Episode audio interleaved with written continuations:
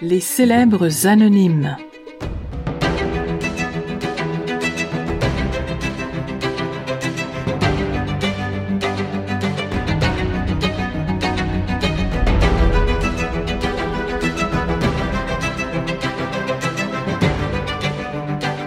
Le chat n'a pas que neuf vies.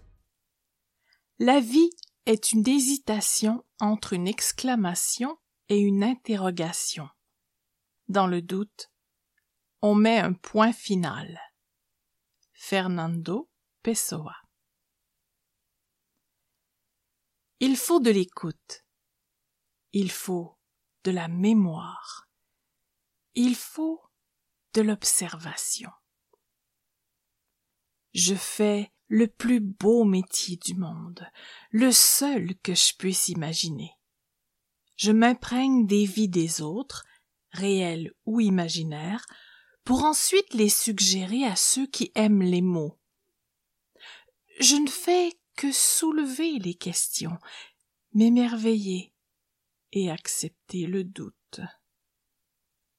Elle, je l'ai vue souvent se promener dans les allées de livres, ses sandales plates font chuchoter le plancher alors qu'il y a peu de clients et que le silence reçoit en gerbe les rayons de soleil qui traversent les grandes vitrines. Je connais ses choix. Elle alterne.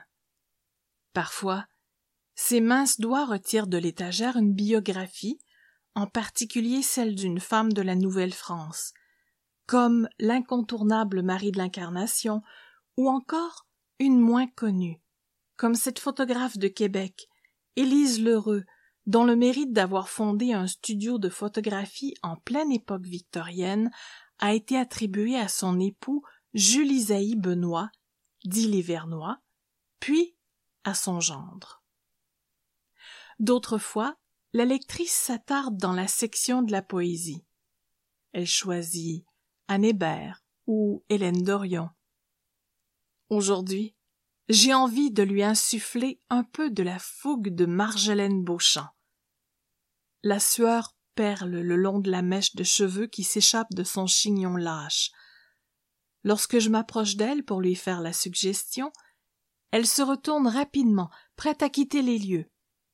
Sans le vouloir, je frôle son bras nu imberbe, comme un chat insouciant vous caresse l'air de rien avec sa queue. Je ne connais pas son nom, nous n'avons pas besoin de prononcer des mots. Elle lève le sourcil et me sourit. Je la précède jusqu'à la caisse pour lui faire payer le petit livre. Je l'imagine déjà se rendre au cimetière à côté de la bibliothèque de Saint Jean-Baptiste pour lire à l'ombre des arbres.